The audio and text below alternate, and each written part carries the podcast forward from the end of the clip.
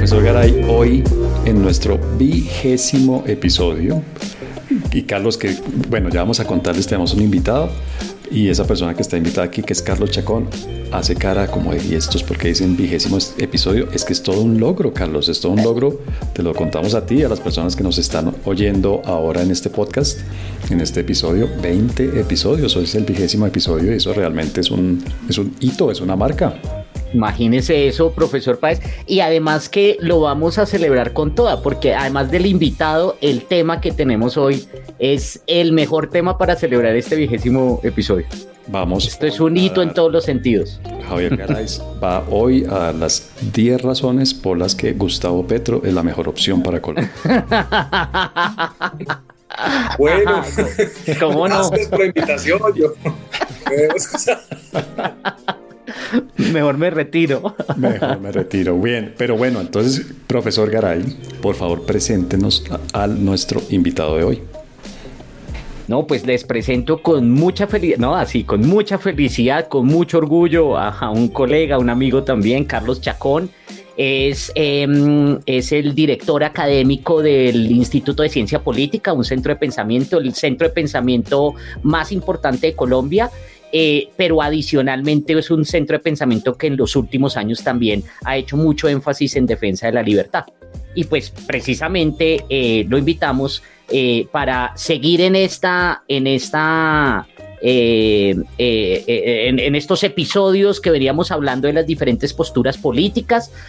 la vez pasada, hace ya un tiempo, eh, hablamos con una persona de, que se considera de izquierda y nos habló de qué es ser de izquierda en Colombia. Y hoy entonces vamos a hablar de, un, eh, de una postura política eh, que es el libertarianismo, que es ser libertario en, en Colombia. Pero antes de eso, Carlos, bienvenido. Muchísimas gracias, Javier. Muchísimas gracias, César, por la invitación. Muy contento de estar con ustedes. Y bueno, nada, agradecerle la invitación y listo que conversemos. Me parece muy chévere esta oportunidad. Óigame, pero si me permiten una pequeña cuña, esto es una miniserie. Esto suena muy, muy pretencioso, pero en realidad es eso, ¿no? Estamos haciendo una miniserie, cuatro episodios, a raíz, pues obviamente, de que se acercan las elecciones tanto de Congreso como presidenciales el próximo año. Entonces queremos aprovechar esa coyuntura para hablar de eso, de qué son, cuáles son las diferentes corrientes políticas, las principales, digamos, las más gruesas corrientes políticas que hay hoy en día en el espectro colombiano y la cuña va a que esta es la segunda de, cuatro episodios que le dedicamos a este tema, pero la cuña va sobre todo a que, por favor, si alguien conoce a una persona que se identifique a sí misma como de centro político, de pensamiento político de centro, que nos cuente, que nos pase el dato, porque no ha sido fácil encontrar a alguien, ¿no? Como decía no, Es que no, ha sido, no es que no haya sido fácil, ha sido imposible conseguir a alguien, ¿no? Todo el mundo se dice de centro cuando uno mira Twitter y empieza a ver todos estos candidatos que han venido apareciendo en los últimos meses para la presidencia, por ejemplo. Y hay un montón de gente que se identifica como de centro, pero a la hora de decirles vengan y cuéntenos qué es eso, nadie. Entonces, porfa, si Querido oyente, si usted o alguien que usted conoce se identifica políticamente con las ideas del centro, por favor, escríbanos, cuéntenos y, pues si se anima, venga y hablamos y nos explica qué es eso del centro político. Pero hoy, como bien decía el profe Garay, vamos a hablar de libertarianismo. Entonces yo tengo una pregunta inicial por mi formación de profesional, digamos, en una, en una carrera que tiene que ver con ciencia política y relaciones internacionales y tal. ¿Por qué no se habla de liberalismo? Porque cuando yo estudié ciencia política, ideas políticas y relaciones internacionales, a mí me enseñaron las ideas liberales. Me hablaron de los grandes pensadores liberales del siglo XVIII para acá. ¿De dónde surge, digamos, el término libertarianismo? ¿Por qué no se siguieron llamando liberales? Bueno, yo lo primero es hacer un importante disclaimer y es que, y sobre todo con, con las ideas eh, liberales o con el libertarianismo, y es que yo no hablo en representación de absolutamente nadie. Y si algo que encuentro absolutamente valioso es que el libertarianismo permite que los individuos tengamos una filosofía política que no nos necesariamente nos tiene que adherir a un colectivo. Por eso dentro de las ideas del libertarianismo hay un espectro con distintas posiciones sobre temas estructurales incluso. Eh, todos parten de unos mismos principios muy básicos, pero digamos, uno encuentra distintos también segmentos dentro de esas ideas o la defensa de esas ideas. ¿Por qué? En gran medida porque las eh, ideas liberales, ustedes lo saben, la izquierda es muy hábil en, en, utilizar la narrativa y en empezar a apropiarse de los términos. Y al apropiarse de los términos lo que hace es, así como ustedes no encuentran a nadie de centro, y es porque todo el mundo se dice de centro, pero en verdad es, es una hipótesis, no tengo cómo demostrarlo, pero tampoco tengo duda, es que la gente de izquierda que no se quiere decir, hombre, sí soy de izquierda, soy de centro con el término liberal pasó algo similar. La izquierda empezó a decir, para que no me asocien con el comunismo, con el socialismo, me digo liberal. Y creo en algunos valores relativamente, y, los relativizan además, unos valores relativos a la libertad, pero siempre justificando la intervención del Estado en determinados grados. Y se apropiaron de ese término para luego, al, llamarse liberales, que sería la oposición a lo más conservadora, esa ala también, digamos, eh, de derecha radical, y alejarse y desmarcarse del comunismo y del socialismo se dijeron liberales. Y el liberalismo... Entonces, Carlos, a ver si estoy entendiendo, qué pena interrumpirte, pero a ver si estoy entendiendo. Entonces los libertarios serían más liberales que los liberales, es decir, son los herederos del verdadero liberalismo, por decirlo así. Sin sonar pretencioso, yo creo que sí. Sin sonar pretencioso, definitivamente sí. Exactamente. lo digo enfáticamente aquí. Muy bien. exactamente, sí. Somos los herederos de unas ideas, de unos principios, de unos valores y una filosofía política. Y, yo empezaría de lo más básico porque yo, yo creo que a veces el problema cuando se trata de explicar el libertarianismo, e insisto, no represento a nadie, o sea, no quiero que nadie vaya a decir, este tipo fue a hablar en mi nombre y no me representa, no, yo represento mis ideas que las he construido sobre la base de unas ideas de autores que se consideran libertarios o liberal, del liberalismo clásico, representantes de esa corriente o de la escuela austriaca de economía. Además he tomado de, muchos autores muchas cosas. Yo no me caso con un solo autor y entonces lo defiendo a ultranza, entonces soy dogmático, cero. Pero sí creo que de vez en cuando a Javier Garay, me imagino. Pero, por supuesto. lo cito, lo retuiteo y lo, y, lo llamo además para que me respalden las peleas. Yo, yo busco ah, pelea y lo llamo a él para que me respalde. Muy individualistas, muy todo, pero venga, me respalda. Muy bien. bueno. Una cosa, una cosa, ¿saben qué creo yo? Que yo creo yo, no sé si Carlos lo comparta, eh, eh, profesor Páez. Yo creo que la diferencia, pues, primero, hay unas diferencias históricas que no, no vale la pena ahorita señalar, pero, pero el tema incluso generó muchas dudas, muchos cuestionamientos dentro de esos autores que señala Carlos de por qué libertario, libertario, hay algunos autores que ni siquiera les gustaba el término, entonces decían, no, llamémonos de otra manera. Eso fue bien complicado y precisamente era para marcar esa diferencia frente a los liberals, eh, principalmente en Estados Unidos, que efectivamente estaban más cercanos a la izquierda. Pero más allá de eso, yo creo que hay una implicación práctica y es que los libertarios asumimos esos principios, valores y lógica de la libertad con todas sus implicaciones y en todas sus expresiones. A diferencia, digamos, de lo que uno podría llamar los liberales en general, que pues mm. en muchos casos también hay matices efectivamente y que consideran que yo, y yo creo que este es un tema que podríamos profundizar eventualmente, no hoy, eh, pero sí eventualmente, y es que muchos liberales eh, que no se consideran a sí mismos eh, libertarios pueden serlo es precisamente porque consideran que la libertad puede tener, mejor dicho, que podemos disfrutar los aspectos positivos de la libertad y definitivamente olvidar todo aquello que nos disguste o que sea problemático como resultado de esa libertad. a ver, de nuevo, qué pena si estoy entendiendo. Entonces, los libertarios es el paquete completo, con lo bueno y lo malo, con los beneficios, pero también con los costos de la libertad. Exactamente, exactamente, lo reconocemos. exacto, y yo creo que ahí hay un primer elemento muy importante y es que muchos libertarios entendemos que la libertad viene acompañada de la responsabilidad, de entender que las decisiones tienen unos efectos, unas consecuencias y que se deben asumir y los demás no deben pagar, digamos, los costos de esas consecuencias y esas decisiones. Y ahí en esos matices hay unas discusiones filosóficas que aún hoy en día dividen a muchos libertarios. Eh, y claro, yo creo que partiendo un poco también de los problemas al interpretar eh, las ideas del libertarianismo, las ideas de la libertad, es que muchos quieren volver un colectivo y si usted no comparte al 101% estas ideas, usted no es liberal, usted no es libertario. Entonces los mismos libertarios tienen como un barómetro o un medidor eh, y que a, toda, a toda hora lo vienen midiendo a uno y diciendo qué, tan, qué tal nivel de libertarianismo usted tiene. Y si ya se leyó algún autor eh, y lo recita. Yo he visto, yo he visto en Twitter, yo he visto en Twitter la... Parecemos marxistas en algunos momentos. Vea que me quitó la... Sí, yo me acuerdo cuando, cuando alguien de izquierda hace unos años me explicó que, el, que la palabra revisionismo era peyorativa dentro del marxismo, ¿no? Porque era precisamente el reflejo contrario obviamente al reflejo de lo que nos está explicando Carlos, y era esta, gente que se atrevía a, poner en duda o a contradecir o a criticar alguna idea del, dogma fundamental del marxismo.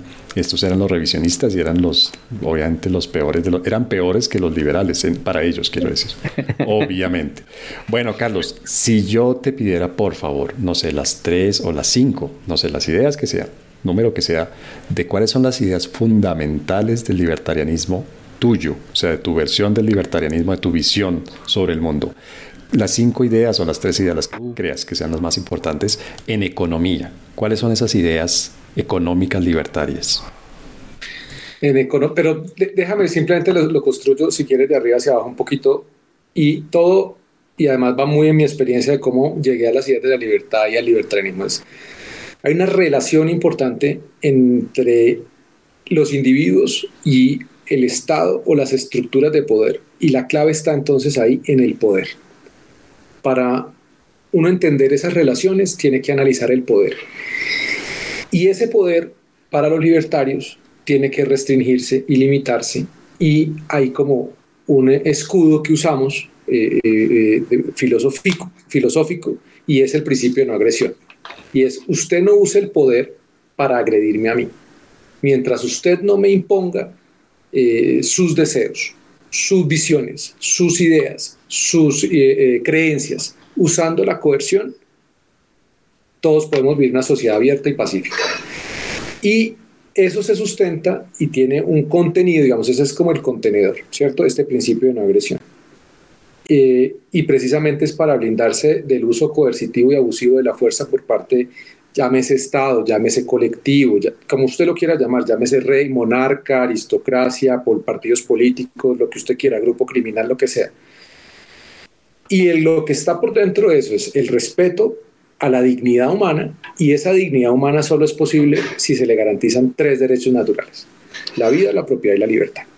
Se le garantiza la vida a todos los individuos, le garantiza su propiedad y le garantiza su libertad.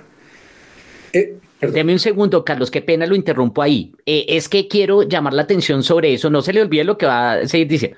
Eh, eh, pero aquí hay un tema bien importante, profesor Páez, recuerde con el episodio anterior que hablamos también de dignidad, recuerde, y que le preguntaba yo a, nuestro, a nuestro colega que se considera de izquierda, Manuel, y yo le preguntaba, insistía en cuál era esa definición que él tenía de dignidad. Y aquí fíjense para nuestros oyentes, es importante que vean de nuevo, esto no se trata de, que al final entonces nosotros en, cinco episodios vamos a decir cuál es el mejor pensamiento, eso no se puede hacer, pero sí lo que queremos es cómo cada uno tiene una visión diferente y tenemos incluso definiciones diferentes utilizando los mismos conceptos. Y aquí hay una diferencia profunda entre esa, esa concepción que se tiene de dignidad y la dignidad como la está planteando Carlos. Qué pena, Carlos, siga. No, perfecto. Entonces, usted tiene esa dignidad que a la luz de los libertarios debe estar protegida a través del principio de no agresión. Y esa dignidad es para usted poder ejercer esos tres derechos naturales. Y entrando en el plano de las relaciones sociales y o por supuesto de las relaciones económicas, en la medida en que usted pueda cooperar con otros, a usted le respeten estos tres principios, estos tres valores, estos tres derechos, usted pueda cooperar libremente con otro, la economía le permite a las sociedades y a los individuos como eh, principales receptores de eso, les permite cooperar, crear y beneficiarse. ¿Qué es lo que pasa? Cuando entra un ente como el Estado a meterse en esas relaciones de cooperación, vulnera el principio de no agresión, choca o bien sea con la libertad o con la propiedad o incluso con la vida y por lo tanto vulnera la dignidad humana. Entonces, cuando usted no permite que los individuos libremente intercambien, libremente creen, eh, eh, generen valor, compitan, etcétera, porque usted utiliza un poder, un poder coercitivo, es decir, usted ejerce la violencia, es que la violencia no necesariamente es armada. Al usted imponer mediante una ley una prohibición que le permite a usted llevar a cabo una actividad económica, usted está ejerciendo la violencia del Estado para meterse en las relaciones entre individuos, las relaciones libres y voluntarias que no, y, obviamente, este principio también implica que usted como individuo no puede hacerle, no solamente del Estado, los individuos entre ellos mismos también se tienen que respetar y hay unos límites a eso. Y es la regla, digamos, es la típica regla de oro, no hacerle a otros lo que no quiero que me hagan a mí. Entonces, no quiero ser súper reduccionista, obviamente esto tiene mucho más contenido, estoy tratando de explicarlo como yo empecé a construir ese, ese, paradigma en mi cabeza al entender la importancia de estas ideas, sobre todo después de 17 años de trabajar con políticos y vivir todo el día hablando de temas de poder. Y empecé a entender por qué es tan importante el libertarianismo si realmente uno quiere tener una mejor sociedad. Porque cuando el poder se justifica o se legitima usarse para imponer un modelo o una visión, usted está rompiendo con ese principio y usted inmediatamente empieza a afectar a la sociedad. Y usted coge y hace el análisis en el sector que quiera. Hágalo, o sea, mire la pobreza, eh, mire la violencia, mire cualquier aspecto, cualquier conflictividad social y usted va a encontrar siempre una variable determinante y es el ejercicio ilegítimo de la violencia por un actor que no tiene por qué violentar esos tres derechos naturales. Bueno, si nos quedamos en la economía por ahora, obviamente vamos a hablar de otros temas, pero si nos quedamos en la economía, por lo que yo estoy entendiendo hasta ahora, Carlos, el Estado es absolutamente indeseable en la economía. O sea, que el Estado no se mete. Me acuerdo yo de mis clases, alguna vez haber leído la frase, un buen Estado es que no se mete, no, no interviene, el mejor Estado es que no se mete para nada. Estoy, estoy entendiendo bien, o sea, cualquier acción del Estado en temas económicos se puede interpretar desde el libertarianismo como una agresión, como una acción violenta y obviamente indeseable? Ese es un debate súper profundo porque usted aquí ya empieza a ver muchos matices de quienes analizan el, eh, o de quienes, digamos, defienden el libertarianismo. Estarían los anarcocapitalistas que dicen definitivamente sí. Cualquier forma de organización distinta a la cooperación social entre individuos es violencia y por lo tanto, como eso no voluntariamente, y yo comparto una parte, no todo, pero una parte es efectivamente ese cuento del contrato social y que voluntariamente creemos en un Estado y tal, eso no es cierto. Y sí, tienen razón, eso no es cierto. Pero hay otro segmento que tal vez es con el que yo más me podría sentir identificado y es que uno sí esperaría que haya una organización que permite articular unas instituciones, es decir, unas reglas de juego para garantizar la seguridad, que es donde yo espero y creo es el papel principal del Estado. Ahora, ya, ya voy al cuestionamiento sobre mi propia visión. Si el Estado se dedica a garantizar que esas reglas de juego sean las mismas para todos, ¿cierto? Y que la justicia es eficiente, es efectiva y permite, por ejemplo, el cumplimiento de los contratos, una aplicación eh, imparcial de, las normas, eh, unas normas de carácter siempre general, eh, nunca particular, para evitar privilegios, uno entendería que eso tiene una justificación. Yo, trato de siempre creer que eso es posible y, y en eso hay que trabajar. Ahora, claro, eso implica que ese, esa organización, esa estructura siempre va a estar eh, corriendo riesgos frente a pues, los intereses de determinados actores, a los propios incentivos que desde esa organización se pueden crear para que esos actores usen y abusen del poder.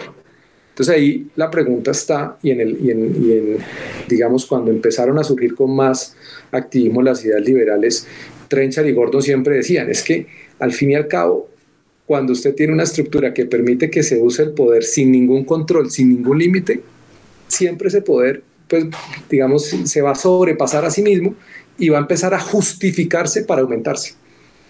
Y entonces ahí es donde está el riesgo. Ahora, sabiendo que eso es cierto y sabiendo que al fin y al cabo, tanto esas instituciones son el resultado de nuestras interacciones, de nuestra cultura, de nuestros valores, y esas organizaciones son un reflejo también de esas instituciones entendidas, no, no instituciones como una entidad, sino como esas reglas de juego, esas interacciones, todo lo que hemos creado, que es una suma de muchas cosas están al fin y al cabo reflejando a los seres humanos, a los individuos que las, que las motivan, eh, pues de alguna manera tienen riesgos, siempre van a tener riesgos, la que sea, incluso en el anarcocapitalismo, que juran que sin, sin esas organizaciones y ese tipo de instituciones los individuos serían más prósperos y libres, pierden una variable y es que siempre va a haber un ser humano con deseos de usar y abusar del poder. La pregunta es, ¿Cómo hacemos para circunscribir y limitar ese poder? Esa es la tarea que nos toca a los liberales. o sea, nosotros aquí nacimos es en pie de lucha, no a lo, no a lo momento, pero sí en pie de lucha a limitar el poder, no a cogerlo, no a justificar, pero sí a, contenerlo, a, limitarlo. desde, desde que conozco a Javier Garay, ya hace cuántos años, Javier, como 20 años. ¿Tanto? Yo creo, sí. Uy, cómo pasa el tiempo, mejor dicho. 20 episodios, 20 años. Tantos hitos hoy. Yo desde hace 20 años veo a Javier Garay en pie de lucha. Profesor Garay. Yo iba a decir una cosa y efectivamente creo que, que, esa explicación, además no lo había visto así de claro, Carlos. Muchas gracias por, por, el, por el comentario, porque eh, creo que sí, efectivamente en ese sentido, eh, aquellos que nos consideramos liberales, libertarios, lo que sea, eh, como uno quiera llamarse, por eso tal vez el papel resulta siendo tan incómodo socialmente, porque en últimas estamos en esas, ¿no? Llamando la atención constantemente sobre los peligros del exceso del poder, que muchas veces resulta, y pues primero, resultamos yendo en contra de consensos o de, o de posiciones que son mayoritarias, que son fáciles de entender, que son intuitivas, pero además eh, que son utilitariamente beneficiosas. Es decir, utilitariamente quiero decir que eh, inmediatamente, pero ¿cómo piensan no regular esto si es que los objetivos son loables o, o se podría hacer muy fácil o los objetivos se pueden cumplir como lo que se espera? Y nosotros decimos, no, ojo, porque es que el tema no es tal vez esta regulación el tema es todo lo que implica esa regulación desde el punto de vista de la limitación del poder, de qué otros efectos puede traer, de cuáles son las consecuencias no anticipadas, pero además de que si, si abrimos la puerta en esta, no sabemos dónde podemos parar. Y ese es un elemento, gracias Carlos, además por, no lo había visto tan claro, pero sí, eso, y me, me pone muy emocionado, entre otras, porque efectivamente uno resulta siendo muy incómodo constantemente. Sí, bueno, eso sí, yo lo puedo, lo puedo, puedo dar fe de eso. Javier es muy cómodo. Y constantemente, sí, él es constantemente incómodo, sí. Bueno, pues ahí voy medio entendiendo. La, la, verdad les digo, yo sé que ustedes lo tienen muy claro, sé que lo están explicando muy claro, pero hay algunos elementos que yo no tengo tan claros porque pues se relativiza finalmente, ¿no? Hay, hay, hay cosas que por naturaleza son relativas y así deben ser. Por ejemplo, esto, el papel del Estado en la economía. Por lo que entiendo, ustedes estarían de acuerdo con que si hay alguna participación, tal vez regulando, tal vez más, más que regulando, que yo creo que no es una palabra que les guste mucho a los libertarios, por lo menos dirimiendo diferencias, funcionando como juez, ¿no? O sea, ofreciendo el servicio de, justicia, de, de, de, aclarar cosas, de, de solucionar pleitos, por ponerlo en términos muy prácticos. Y en lo social es lo mismo, es decir, el, papel del Estado en los temas que no son económicos, otros temas de la sociedad que no son económicos, es el mismo, no debe estar casi para nada, cuando aparece, aparece para armar problemas y para poner todo patas arriba, o, hay unos temas sociales en los que el Estado sí merecería, digamos, tener un espacio de acción que logre, no sé, por ejemplo, igualar, que es un tema que, que, yo, que yo, eso es un tema mío personal, igualar, por ejemplo, los puntos de los que cada individuo arranca su vida, ¿no? Que eso seguramente ustedes están cansados de oírlo de gente de izquierda. Y es que Igualdad de oportunidades. Sí. Que, te dicen de centro, sí. sí. No, de acuerdo. Yo soy de centro. Necesito a alguien más de centro. Por favor, si alguien sabe de alguien de centro, avísenos. Pero, pero la, yo creo que la pregunta, mire, yo, una cosa que yo le he aprendido siempre a Javier y que además la incorporé en este paradigma es las ideas de la libertad o las ideas liberales o libertarias, que a mí me gusta más decirle las ideas de la libertad, aunque puede sonar muy abstracto, yo sé. Porque el, tema cuando también uno se, se, dice libertario, entonces salen dos o tres personajes en Twitter que parecen más mamarrachos y entonces terminan a todos metiéndonos en el mismo costal y llamándonos a todos y caricaturizándonos a todos por esos personajes. Pero mire, César, las ideas de la libertad no, le dicen a usted, le tenemos la receta de cómo la sociedad va a ser perfecta, de que no va a haber ningún problema, de que todo va a ser, digamos, eh, un, campo de rosas y no, no, no. Lo que dice es, las ideas de la libertad permiten que los individuos, todos, puedan buscar soluciones y mejores alternativas para buscar su felicidad, para mejorar sus condiciones y por lo tanto las de su entorno. ¿Sí? Esas, esas ideas que se traducen en unos principios, en, unos, en unos marcos de acción, permiten eso. Cuando a uno le hablan del Estado, la pregunta, César, es que, que, digamos, yo he aprendido a hacérmela, e insisto esto porque trabajé muchos años con políticos de muchos partidos, los escuché horas, ustedes no saben cuántas horas de mi vida se me fueron escuchándoles diatribas y retórica. ¿Qué costo? Digamos, yo, yo trato siempre de hacerme esta pregunta, además, eh, y en mi trabajo actual en el instituto y con Javier cuando analizamos temas de política pública, de regulaciones, ¿qué costo tiene esa medida o sea, versus los beneficios? Porque claro, usted siempre escucha, y esto es muy particular, sobre todo en la academia, y hablar de las fallas del mercado. Todo el tiempo es que el Estado tiene que regular porque hay fallas del mercado, asimetría de información, externalidades, eh, qué sé yo. Ok, el Estado va a intervenir. ¿Y qué fallas del Estado va a generar esa intervención? ¿Lo han medido? ¿Lo han pensado? Si yo equiparo estas fallas del mercado, estas posibles fallas que tendría esa intervención del Estado, ¿sabemos qué podrían costar? qué daños o qué efectos tendrían, qué consecuencias que nadie ha anticipado podrían generar y por lo tanto qué otros problemas podrían crear. Y entonces empieza usted a ver, por ejemplo, cómo muchas de las crisis financieras a nivel global, muchas no, yo diría, sin temor a equivocarme, todas las crisis financieras a nivel mundial han sido el resultado de la intervención del Estado. Y los políticos, para no asumir ninguna responsabilidad, salen a decir, ahí está, esto es una culpa del capitalismo y esto es una culpa de los bancos y esto es una culpa del sistema financiero. Pero cuando usted coge y empieza a ir para atrás y a ver dónde está la causa, usted se encuentra que siempre hay una regulación de por medio, que siempre hay un beneficio a un sector, que siempre hay un impuesto, una prohibición de comercio o de limitación del comercio entre países, etc. ¿Y qué fue lo que Adam Smith al fin y al cabo hizo? observar cómo cuando los individuos cooperan sin intervención hay prosperidad.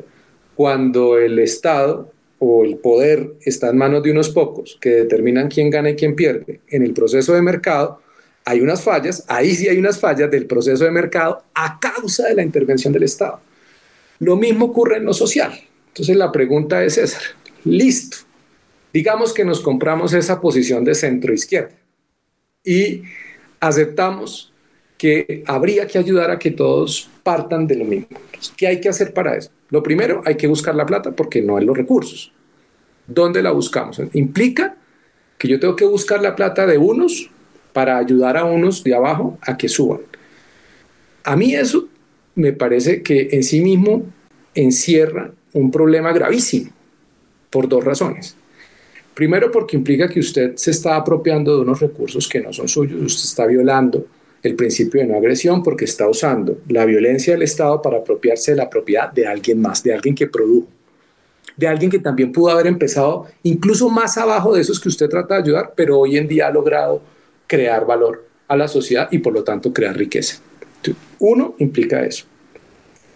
Pero lo más importante, César, es ¿Qué, qué, clase de incentivo estoy creando cuando yo trato de transferir esos recursos a esos más necesitados? Lo primero que le digo es un peaje enorme, un peaje enorme lleno de políticos y burócratas que se roban una enorme tajada de eso.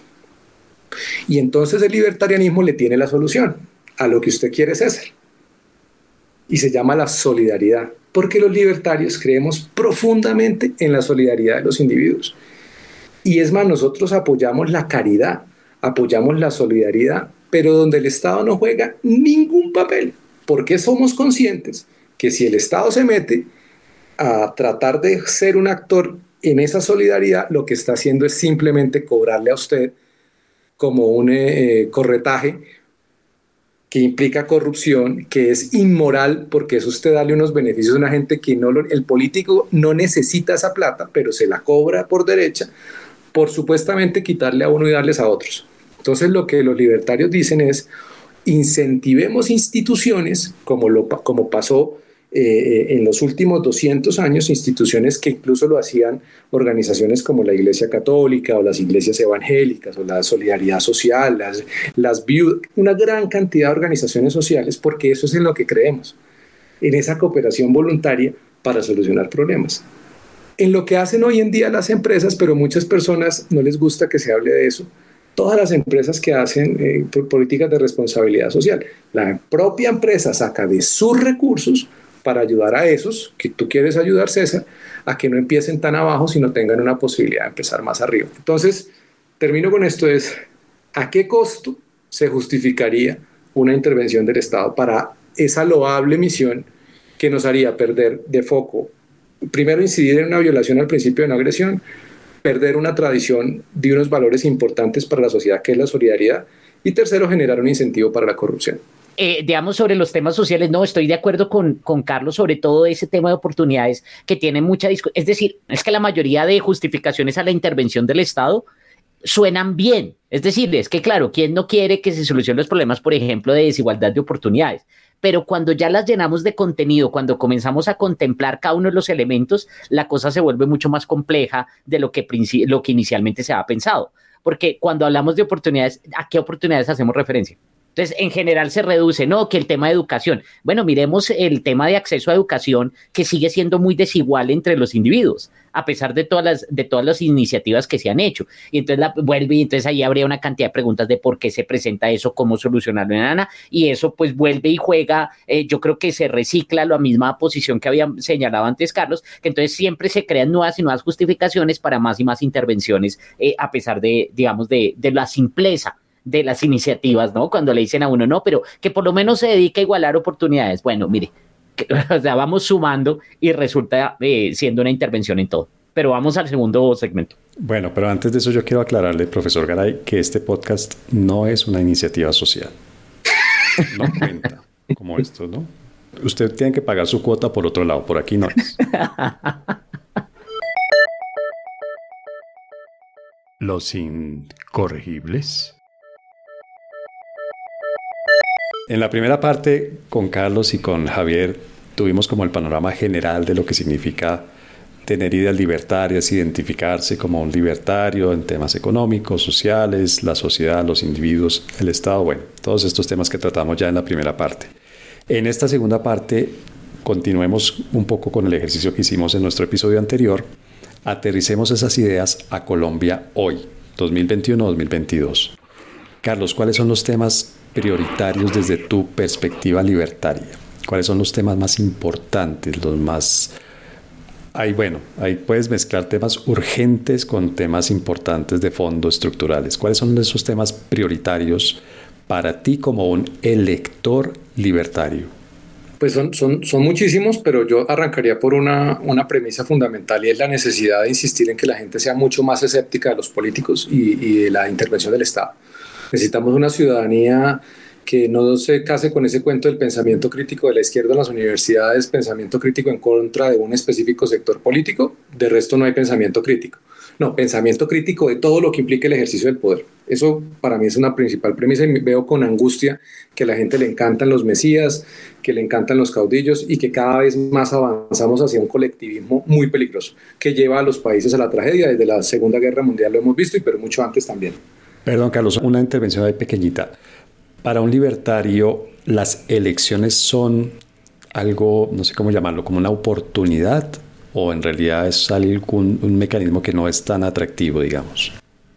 Pero es, es lo mismo que te dije desde el principio, César. Para los libertarios tú tienes los que dicen que no debería haber democracia y la democracia es el cáncer de la libertad en sí mismo y la democracia ya murió, etcétera. Eh, hay otros que consideran, es decir, tú en el espectro de las ideas libertarias encontrarías de todo. Mi perspectiva es que yo trato siempre de ser pragmático y de apegarme a unos valores y a unos principios. Como por ahora no tenemos un mecanismo, mejor mecanismo, eh, no existe en este momento un mejor mecanismo que nos garantice no solamente una cooperación pacífica entre los que pensamos igual, queremos cosas similares, compartimos unos principios y valores, para evitar que los que no piensan como nosotros, que sí quieren usar la violencia, la fuerza, someternos, etcétera, nos proteja de ellos, pues al menos las elecciones cumplirían un papel ahí. Yo creo, en mi opinión, que las elecciones son muy importantes. ¿Sí? Eh, y, entonces continuemos con el ejercicio. Vamos para elecciones. Estamos a meses de las elecciones eh, legislativas y a un par de meses más de elecciones presidenciales. ¿Cuáles son los temas que a ti como elector quisieras que te planteara una candidata o un candidato, obviamente dándote soluciones de tipo libertario? ¿Cuáles son esos temas que te atraerían más a votar por alguien? Primero que emprenda las reformas que este país necesita para garantizar la libertad económica. Reducir el tamaño del Estado y la burocracia de manera radical descentralizar totalmente eh, el país lo más que se pueda hasta donde la constitución aguante, aunque esta constitución desafortunadamente es, es eh, digamos, una, una, limitante para también hacer unas reformas muy importantes eh, para garantizar la prosperidad del país. garantizar, por ejemplo, el tema de la moneda sana, evitar políticas, alguien que diga, yo no voy a imprimir billetes, yo no voy a emitir, además voy a reducir la deuda pública. Una, si, si usted reduce el tamaño del Estado, reduce la deuda, alguien que se eche ese discurso, que diga además voy a, a permitir que se abran monedas en otras cuentas, que haga una transformación en materia de propiedad privada. Colombia tiene unos problemas enormes en materia de propiedad eh, privada, tanto física como intelectual, que se comprometa a permitir la innovación y que deje de estar protegiendo a monopolios como los taxistas o a monopolios que se oponen a la innovación de las plataformas tecnológicas, que garantice la propiedad de la tierra. Es que en Colombia este es un país que apenas hace tres años tenía el 5% del registro catastral de los títulos de propiedad. Eso es absurdo. Y es que los títulos de propiedad Contrario a lo que muchos dicen, los títulos de propiedad benefician es a los más pobres. Javier y César, es que cuando una persona pobre tiene un título de propiedad de la, de la parcela más pequeña que sea su título, no solamente es que le garantiza que le van a proteger esa propiedad, así lo desplacen hoy y sus hijos tengan que reclamar esa propiedad en 20 años, pueda volver porque el título está porque no lo adulteran, porque no lo despojan haciendo fraude en una notaría, ¿no? Porque el título consta y eso es seguridad jurídica, pero además porque ese título le permite tener inclusión financiera, le permite montar empresa, asociarse, hacer negocios. Entonces es súper importante entender eso. Esa protección de los derechos de propiedad física en Colombia es todo un desafío, es un reto. Alguien que se haga la apuesta por una ley de tierras que rompa ese modelo de las UAF que nos tiene súper limitados a tener grandes eh, proyectos agroindustriales en el país. Es que aquí vivimos culpando de la competitividad y del crecimiento a los Estados Unidos, al libre comercio. No, es el propio modelo que tenemos tan limitado y esa seguridad jurídica con un sistema de administración de justicia que necesita una reforma profunda, César, urgente. Tenemos un nefasto sistema de administración de justicia. Vaya, miren The World Justice Project. En cada una de las variables del sistema de administración de justicia no estamos mal, estamos graves, graves, absolutamente graves. Necesitamos que la gente sepa que puede ir y que su proceso judicial va a tener efectividad. Mire, ayer me contaba un abogado penalista de 100 denuncias que se presentaron en 2020, la fiscalía archiva el 73% y de lo que ahí pasa a juicio, solamente al final de todo el proceso, máximo de esas 100, 7% termina en una condena. 7%. 7%. No hay seguridad jurídica, hay impunidad. Mientras usted no tenga eso solucionado, es muy difícil usted tener inversiones, usted poder hacer empresa, usted poder tener convivencia pacífica y garantizar el comercio internacional. Es que este es un país que se montó sobre la narrativa de culpar de todo a la apertura económica. ¿Cuál apertura económica?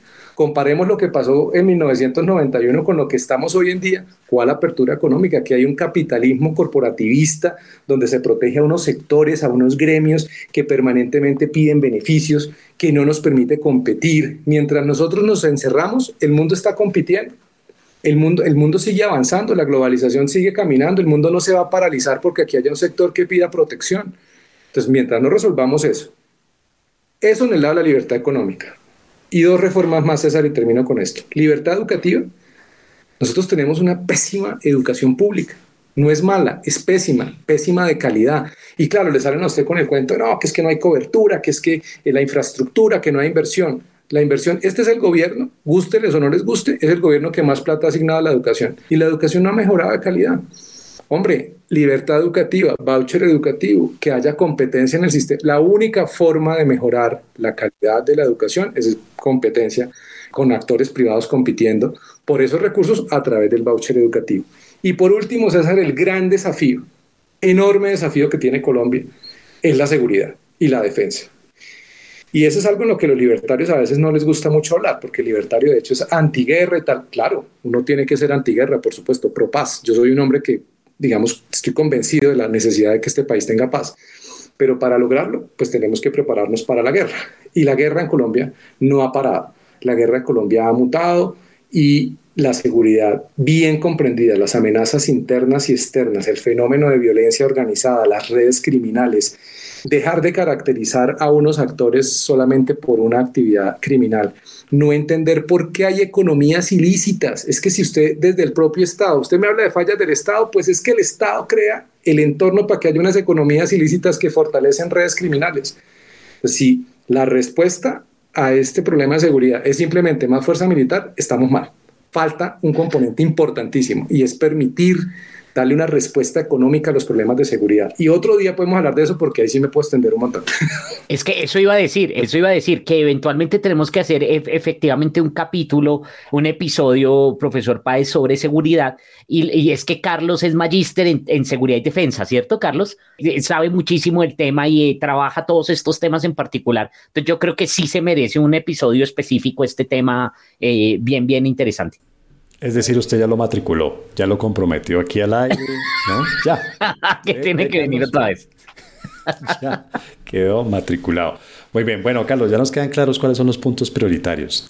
Viene la pregunta inevitable, lógica que, que viene después de esto. ¿Quién? ¿Quién? ¿A quién en este momento? Yo no sé, yo ya perdí la cuenta hablando en serio, no es un mal chiste, pero yo perdí la cuenta de precandidatas y precandidatos. ¿Habrá unos que unos 20 o ya pasamos? No, como 60, ¿no son? Como 60. sí, sí, sí, sí. ¿Precandidatos? Sí, sí, sí, sí. Estoy pensando en, en, lanzarme yo. yo lo apoyo, lo apoyo, mi voto. Tiene mi voto. Tiene Muy bien. Muy bien. Bueno, de esos 60, qué pena, me parece escandalosa la cifra, 60 precandidatos. Sí, sí, sí, más o menos. Pero ahí además hay un nivel alto de masoquismo, ¿no? Quiero decir que, que uno quiera ser presidente de este país, pucha.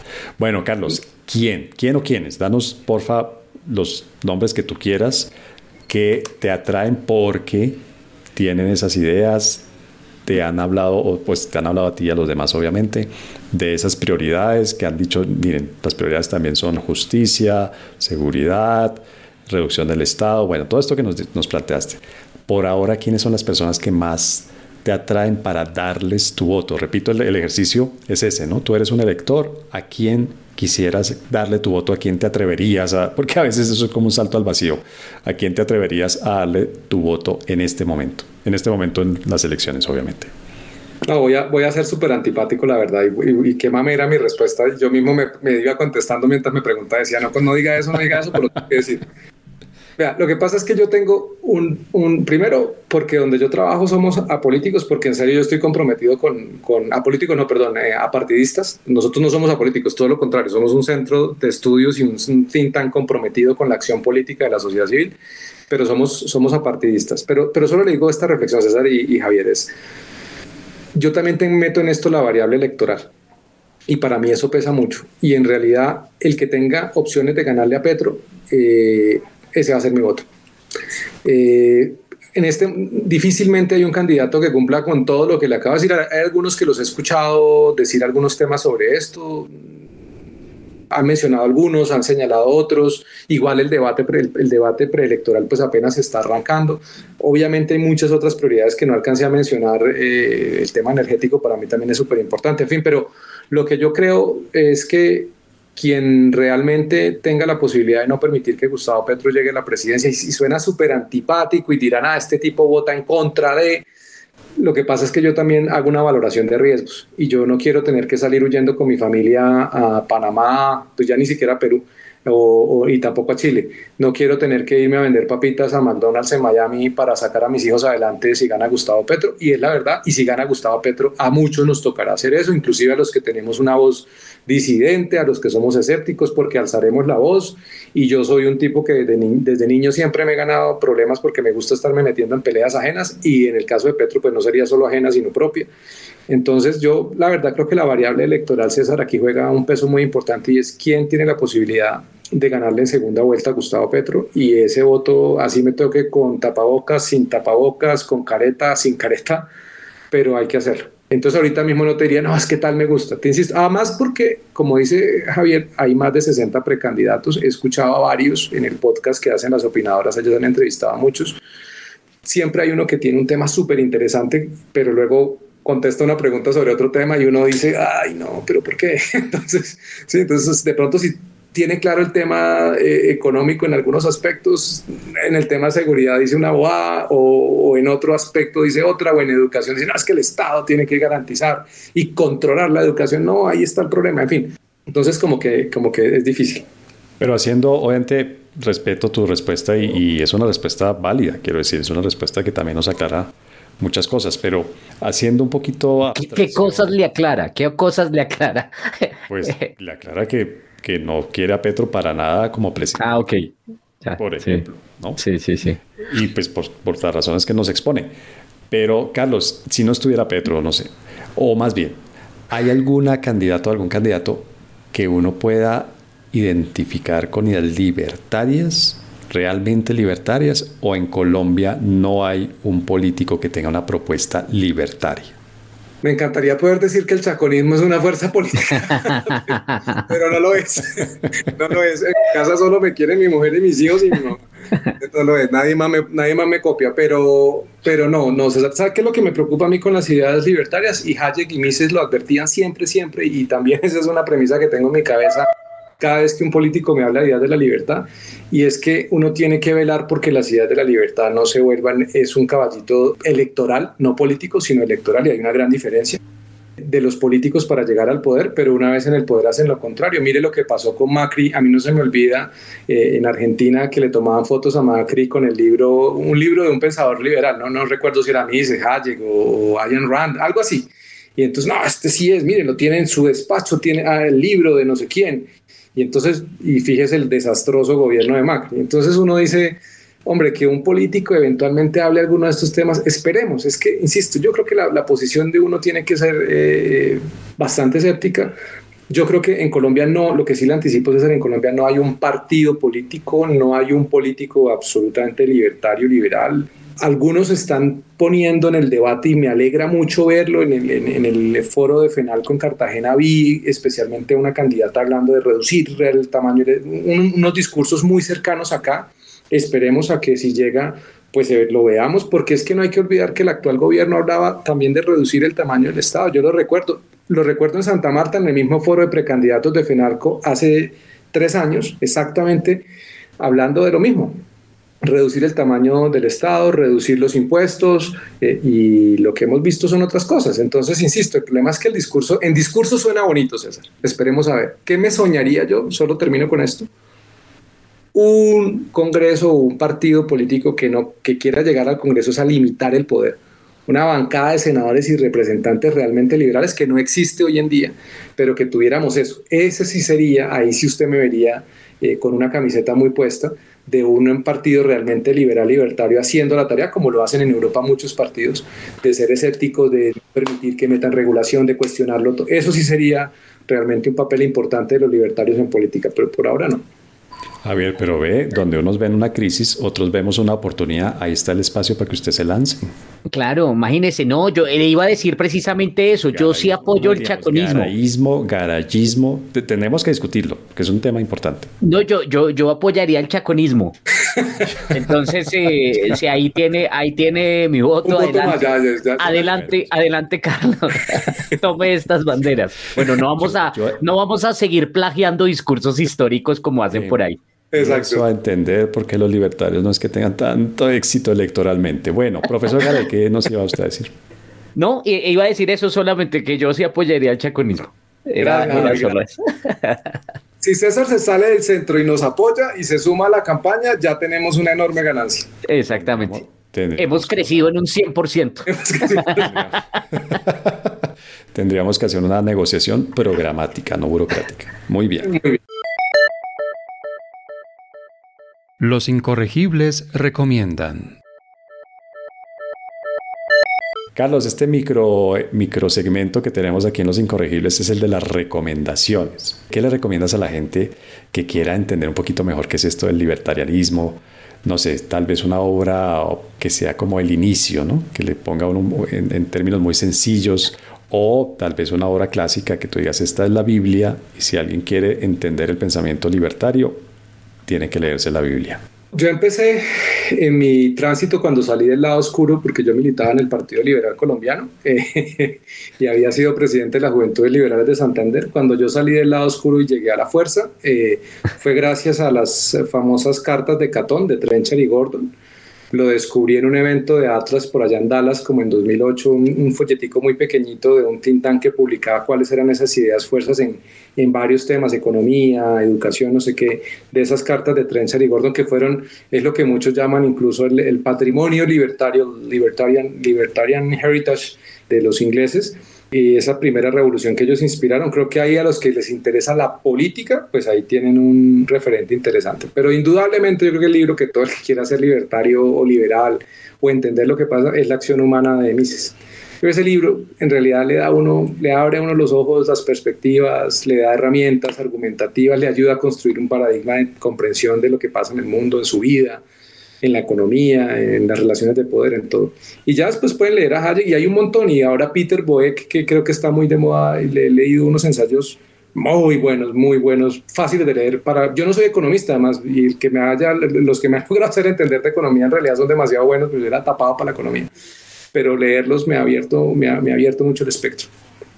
Muy bien. Y perdón, y algo que no sea un libro, quiero decir, algún, hay, hay algún, no sé, canal en YouTube o alguna cuenta de Twitter o incluso de Instagram, no sé, ¿no tienes algunas de las que sigas que quieras recomendar? Pues aparte la de Crítico, que está con nosotros, a mí me parece buenísimo Juan Ramón Rayo, como explica las vainas, me parece que es un tipo que va al grano, corajudo, que no come cuento, que se defiende sus ideas al que le gusten bien y al que no también, siempre muy reflexivo, por supuesto, pero me, gusta Juan Ramón Rayo. Y de resto, no, no sé, trato en Twitter de seguir cuentas de profesores, de, pues, de profesores liberales, ¿no? Eh, o de la Escuela Austriaca, del Mercatus, del Mercatus Center, que hacen unos estudios muy interesantes pero de resto no, yo no, yo soy poco como de estos, eh, de estos influencers eh, libertarios que son eso, son esos influencers. Y entonces cuando hay un debate sacan el libro y ponen unos libros en, en, en, fila o en columna. No, no, yo, a mí me gusta la gente auténtica y genuina y, y, así como la cuenta Javier y otras cuentas que sigo que así, que responden y defienden. Y ya, eso es, eso es como básicamente no se estaba pensando que otro canal sí. Juan, Juan Ramón Rayo es impresionante. Yo también lo recomiendo, sí, la, verdad es que, es que ese, ese canal en YouTube es muy bueno, además para explicar las cosas más complejas de manera simple. Muy bien. Bueno, y un saludito a María Andrea. No, dejemos así. Muchas gracias por la recomendación, Carlos. A María Andrea. ¿Quién es María Andrea? Eh, no, ah. sí. Pero ella no es libertaria. Pues, ¿O sí? Que, creo que es, eh, para ella sí, según ella sí. Yo esto lo quito después, no crean que nos vamos a la guerra. No, no, no, pero chévere, chévere que lo ponga. Porque esas son las cosas. Por ejemplo, Bernal dice que él es libertario. ¿Cuál Bernal? El economista este de que, que es analista en CNN. De pronto en lo económico, pero en otros temas. Pero él dice, es que a mí, yo me acuerdo que antes de, del desastre de semana, sí. Eh, o sea, cuando ya estaba a punto de la crisis, salió publicada una entrevista larga de dos páginas y todas esas, de esas entrevistas y él decía que es libertario. Y yo dije, wow, esto, esto es... Pues no. ¿Qué está pasando? Pues hasta Petro, dijo que era libertario. Ah, sí, sí, cualquiera. Bueno, muy bien. Los incorregibles. Bueno, Carlos Chacón, mil gracias por haber aceptado esta invitación del profe Garay y mía para venirnos a explicar cómo es que un libertario ve el mundo y cómo es que un libertario ve las próximas elecciones legislativas y presidenciales. César, y un canal, solo termino, yo sé que ya estamos despidiéndonos, pero a Ron Paul no se lo pierda. Eh, fue, fue, representante eh, eh, republicano en Estados Unidos, precandidato presidencial libertario dentro del Partido Republicano y a través de quien también llegué a estas ideas hace muchos años escuchándole sus discursos y leyéndole temas interesantes. También lo recomiendo mucho, me gusta la política. Bien, pues Carlos, en serio, muchas gracias por habernos acompañado hoy. No, a ustedes mil gracias, me disfruté un montón la conversación, no quería que se terminara, estaba... No, sí, muchas gracias, muchas gracias, eh, Carlos. La verdad, eh, la verdad sí se, no, se profundizó mucho. Sí, yo sé. Uno con estos temas podría profundizar y hacer como cuatro episodios de libertarianismo, eh, porque sí, sí, sí hay mucho para discutir. No, señor, no. La próxima les invito unos ginebras y un lugar, buscamos un lugar para grabar este podcast más ameno con unos ginebras y unos nachitos para poder ir conversando más. esa me suena y podemos ahí ir viendo cómo es la estrategia de lanzamiento de la campaña. Exactamente. Parece muy Siempre muy, muy grato hablar. Y bueno, y la gente que nos está escuchando, alguien de centro, por amor a Dios, alguien de centro, que necesitamos a alguien para hacer este mismo ejercicio. Alguien de centro. Roy, no Roy Barreras, Roy Barreras creo que te puede. Mando Benedetti puede ser tu referente de centro. Pero esto sí estamos. Hasta aquí. Chao. Ganas de ser de centro. Nos hablamos. Chao. Un abrazo, gracias a los dos. Chao.